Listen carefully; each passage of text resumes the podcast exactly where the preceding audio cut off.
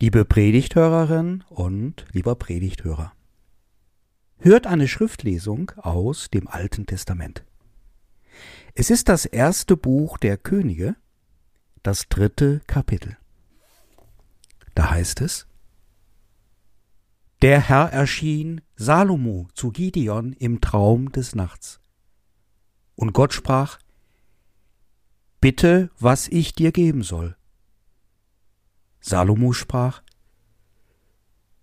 Du hast an meinem Vater David, deinem Knecht, große Barmherzigkeit getan, wie er denn vor dir gewandelt ist, in Wahrheit und Gerechtigkeit, und mit aufrichtigem Herzen vor dir, hast ihm auch die große Barmherzigkeit erwiesen und ihm einen Sohn gegeben, der auf seinen Thron sitzen sollte, wie es denn jetzt ist. Nun, Herr, mein Gott, Du hast deinen Knecht zum König gemacht, an meines Vaters David Stadt. Ich aber bin noch jung, weiß weder aus noch ein. Und dein Knecht steht mitten in deinem Volk, das du erwählt hast, einem Volk so groß, dass es wegen seiner Menge niemand zählen noch berechnen kann. So wollest du deinem Knecht ein gehorsames Herz geben, dass er dein Volk richten könne und verstehen, was gut und böse ist. Denn wer vermag dies, dein mächtiges Volk zu richten? Das gefiel dem Herrn, dass Salomo darum bat.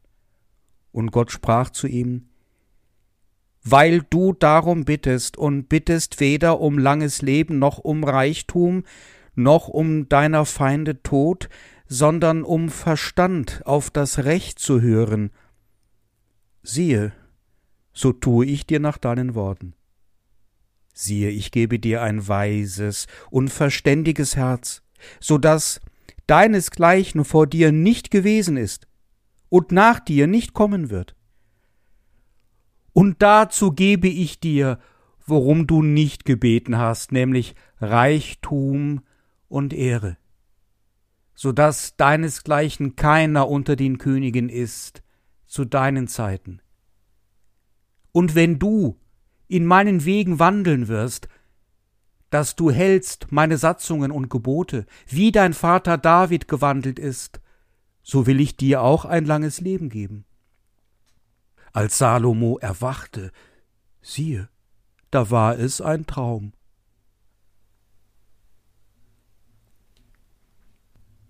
Och, nur ein Traum war das. Na immerhin. Das lädt ein zu Gedankenspielen und dazu, sich ins Bild zu setzen.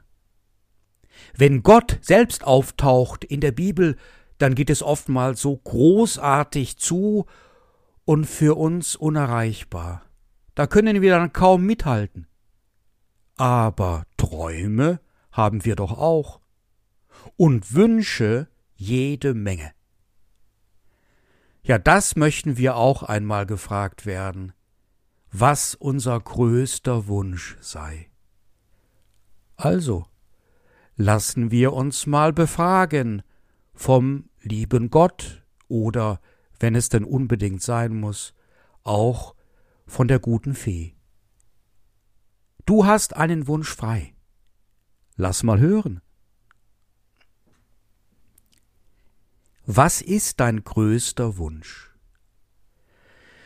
Da muss man sich erst einmal einen Moment zur Ruhe betten und auf so eine Frage einstellen, mal in sich gehen. Das so schnell zu beantworten ist gar nicht so einfach. Sicher. Es mag Situationen im Leben geben, da ist das ganz einfach, wenn man zum Beispiel schwer erkrankt ist oder jemand aus der Familie. Dann ist es klar, was man sich wünscht. Aber das sind Ausnahmesituationen mit einem besonderen existenziellen Druck. Da ist man in der Not, und denkt anders als sonst. Das ist nicht gemeint, dieser Problemzustand, sondern stellt euch vor, es sei alles in Ordnung, es geht euch gut, Was wünschen wir uns? Da gibt es verschiedene Vorschläge im Text. Reichtum. Oh ja, das ist schon eine großartige Sache. Reich sein in dieser materiellen Welt, in dieser Wohlstandsgesellschaft, wo man richtig viel anfangen kann mit seinem ganzen Zaster und sich tolle Sachen leisten kann. Vieles kann man sich erkaufen. Ich denke da schnell an einen Filmemacher. Der war sehr erfolgreich im Geschäft mit eher, naja, seichten, kommerziellen Filmchen. Keine Kunstwerke waren das, aber dafür mega erfolgreich. Und das Filmemachen hat ihn sehr reich gemacht. Und der sagte einmal ganz unverblümt bei einem Interview in die Kamera hinein, es sagen die Leute, Geld würde nicht glücklich machen. So ein Unsinn. Natürlich macht Geld glücklich. Sehr sogar. In gewisser Weise weiß ich schon, was dieser reiche Mann meint. So kleine Freuden lassen sich mit Geld schnell bewerkstelligen, und man kann mit Geld gut kompensieren, wenn es einem nicht ganz so gut geht. Das kennen wir alle. Lecker essen gehen hilft nicht nur dem Magen, sondern auch der Seele. Oder ein neues Kleid oder ein neues Auto und so weiter und so weiter. Ich denke schon, dass wir alle vielleicht ganz gerne ein bisschen reicher wären, aber als Hauptwunsch, als das Ein und alles, da kommt das Geld doch eher nicht in Betracht. Auch bei jungen Menschen nicht. Wir kommen beim Konfi-Unterricht zum Thema Freundschaft oftmals an einen Punkt, wo ich die Konfis frage. Stell dir vor, du bekommst einen Freund oder eine Freundin, die mit dir durch dick und dünn gehen. Du hast die beste Freundschaft ever, dein ganzes Leben lang. Oder es fällt ein Sack voll Geld vom Himmel. Ja, und dann sagt meistens einer, ich nehme den Sack. Und alles lacht, alles lacht, weil wir wissen, dies ist ein Witz. Doch, ich nehme den Sack. Ich höre eine Stimme. Ganz leise. Warum ist es eine Frauenstimme, eine gebrochene Stimme, die sagt, ich muss das Geld nehmen. Hörst du die auch? Weil meine Rente einfach nicht reicht. Ich schaffe es nicht, mit den paar Kröten über die Runden zu kommen. Bei der Tafel bin ich schon lange. Ich würde auch zur Blutspende gehen, aber da wollen die mich nicht mehr. Ich wär zu alt.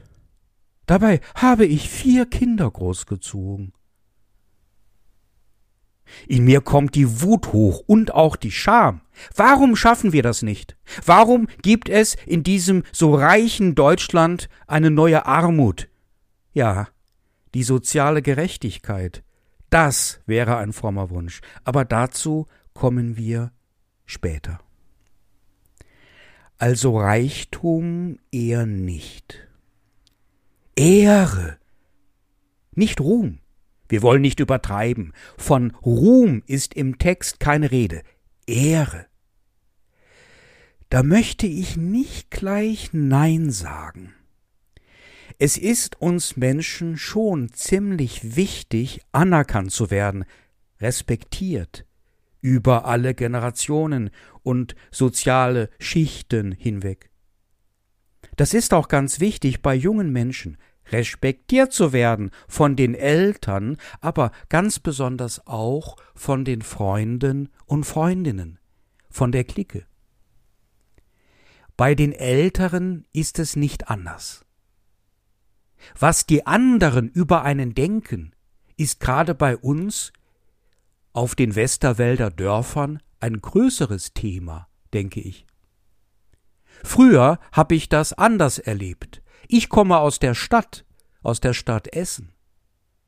Da lebten auf ein paar Quadratkilometern schnell mal tausend Menschen und mehr.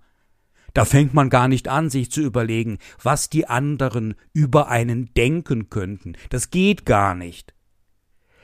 Aber auf den Dörfern mit den wenigen Menschen beieinander ist es doch wichtig, was sich so abspielt in den Köpfen der Nachbarn. Da ist man schon abhängig von der Meinung anderer und bleibt oftmals zeitlebens auf ihr Wohlwollen angewiesen.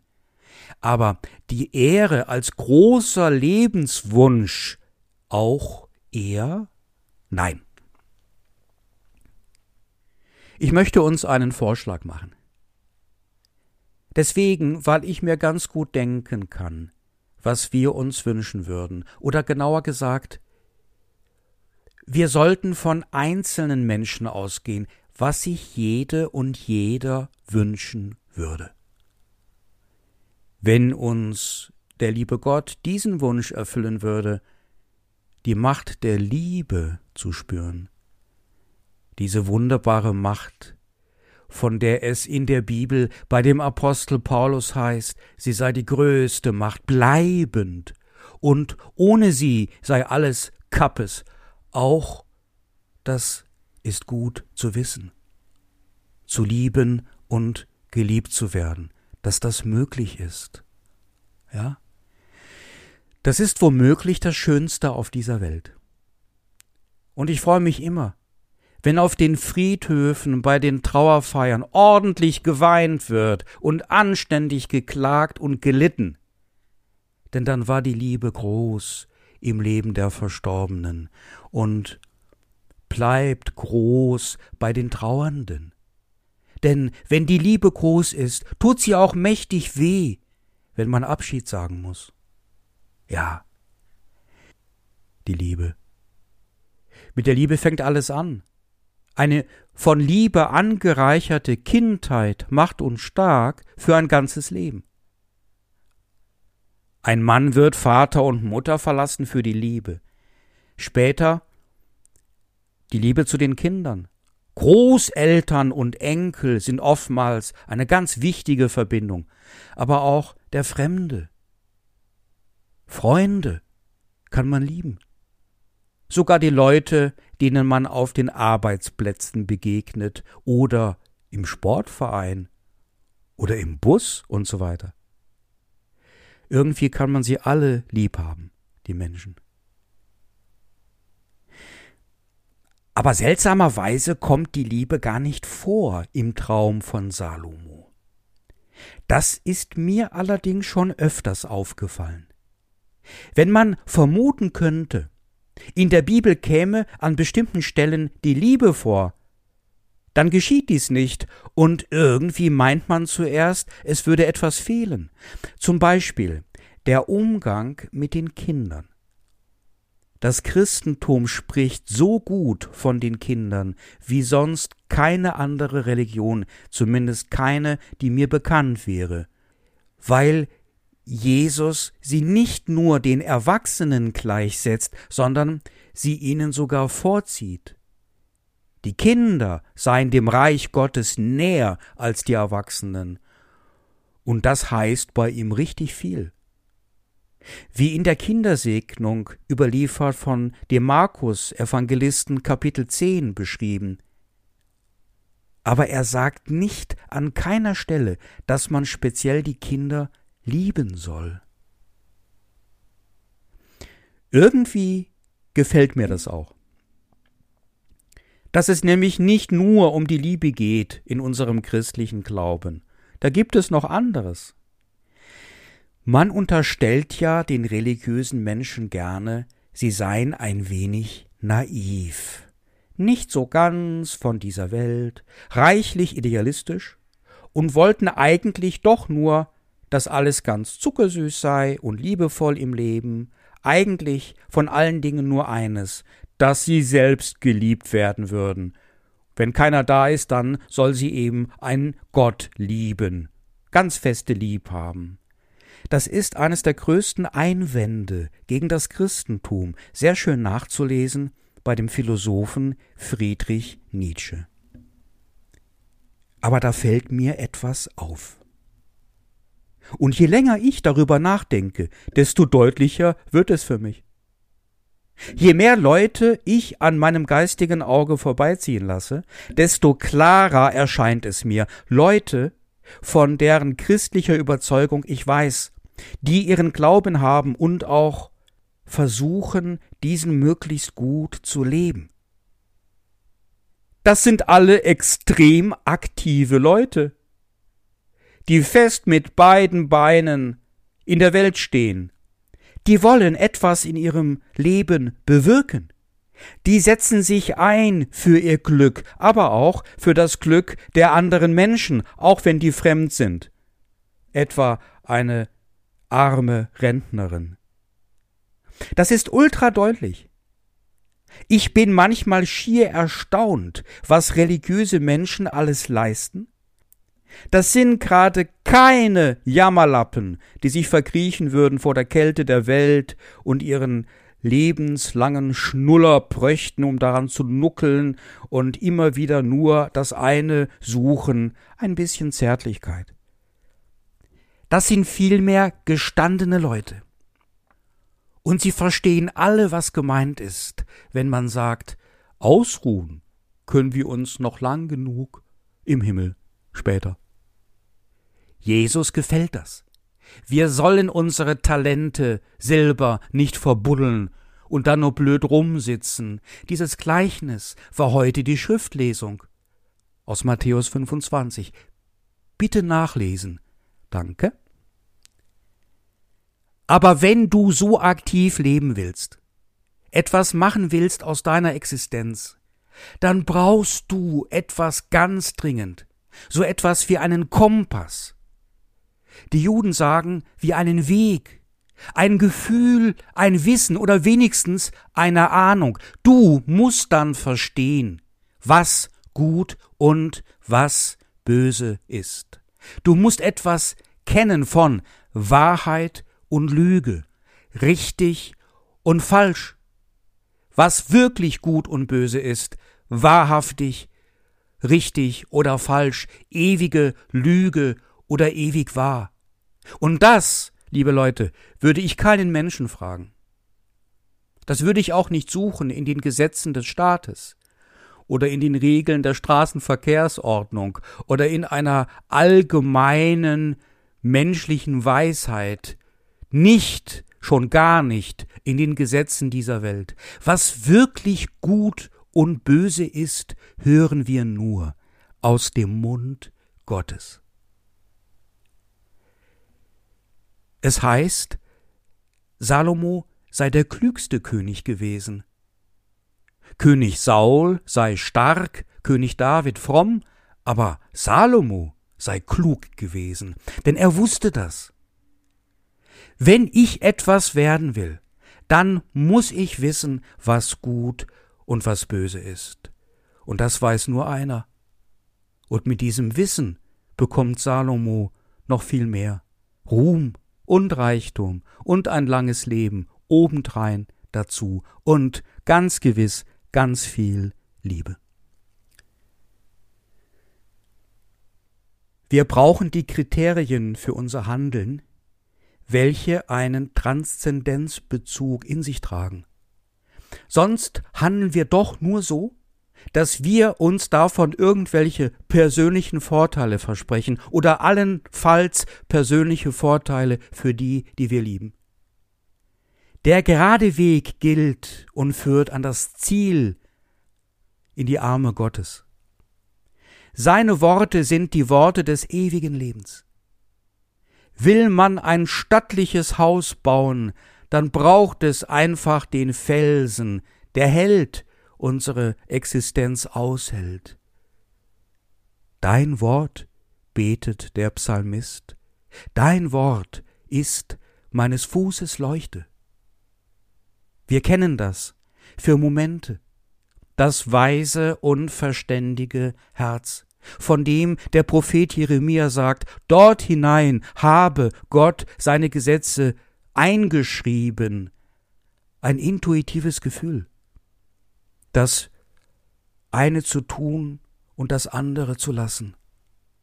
Auch für und mit den neuen armen Leuten in unserer Gesellschaft. Das ist jetzt mal ganz wichtig. Suchen wir nach Wegen dazu. Und im Nachhinein, wenn wir so handeln, merken wir, es war gut. Alle aktiven Christinnen und Christen wissen jetzt ganz genau, was ich meine. Salomo gibt uns einen Hinweis. Es fällt auf, dass er voller Hochachtung von seinem königlichen Vater David spricht. Er schätzt die Tradition, in der er steht. Die Weitergabe eines religiösen Wissens, einer ewigen Wahrheit. Unsere christliche Kultur hat einen Schatz hervorgebracht, viel wertvoller als Gold, den Schatz des religiösen Wissens von Gut und Böse, von Gottes Gerechtigkeit. Apostolische Sukzession. Apostolische Sukzession ist ein tolles Fremdwort, aber es bedeutet im Kern nichts anderes, als dass Traditionen weitergegeben werden. Das meint den Opa, als er dir erzählte, warum er gerne in den Gottesdienst geht. Oder die Oma und Patentante, wie sie mit dir gebetet haben, und das war schön. Oder den Freund, wie er einmal gesprochen hat über seinen Glauben bei dieser Wanderung, wie interessant das war. Oder die Pfarrerin, die plötzlich so begeisternd gepredigt hat, und man kann diese Predigt einfach nicht vergessen. Und für diese apostolische Sukzession brauchen wir evangelischen Leute keinen Papst oder Bischof. Aber einige kluge Leute in unserem Lande machen sich zurzeit Sorgen, dass wir unsere heiligen Traditionen vergessen. Lasst uns die heiligen Traditionen nicht vergessen, sondern sie ehren aktiv leben aus der Bibel. Lasst uns baden in den Goldstücken unseres Glaubens, wie Dagobert Duck in Entenhausen, in seinen Goldspeichern. Und der Frieden Gottes, welcher höher ist als alle menschliche Vernunft. Er bewahrt unsere Herzen und Sinne in Jesus Christus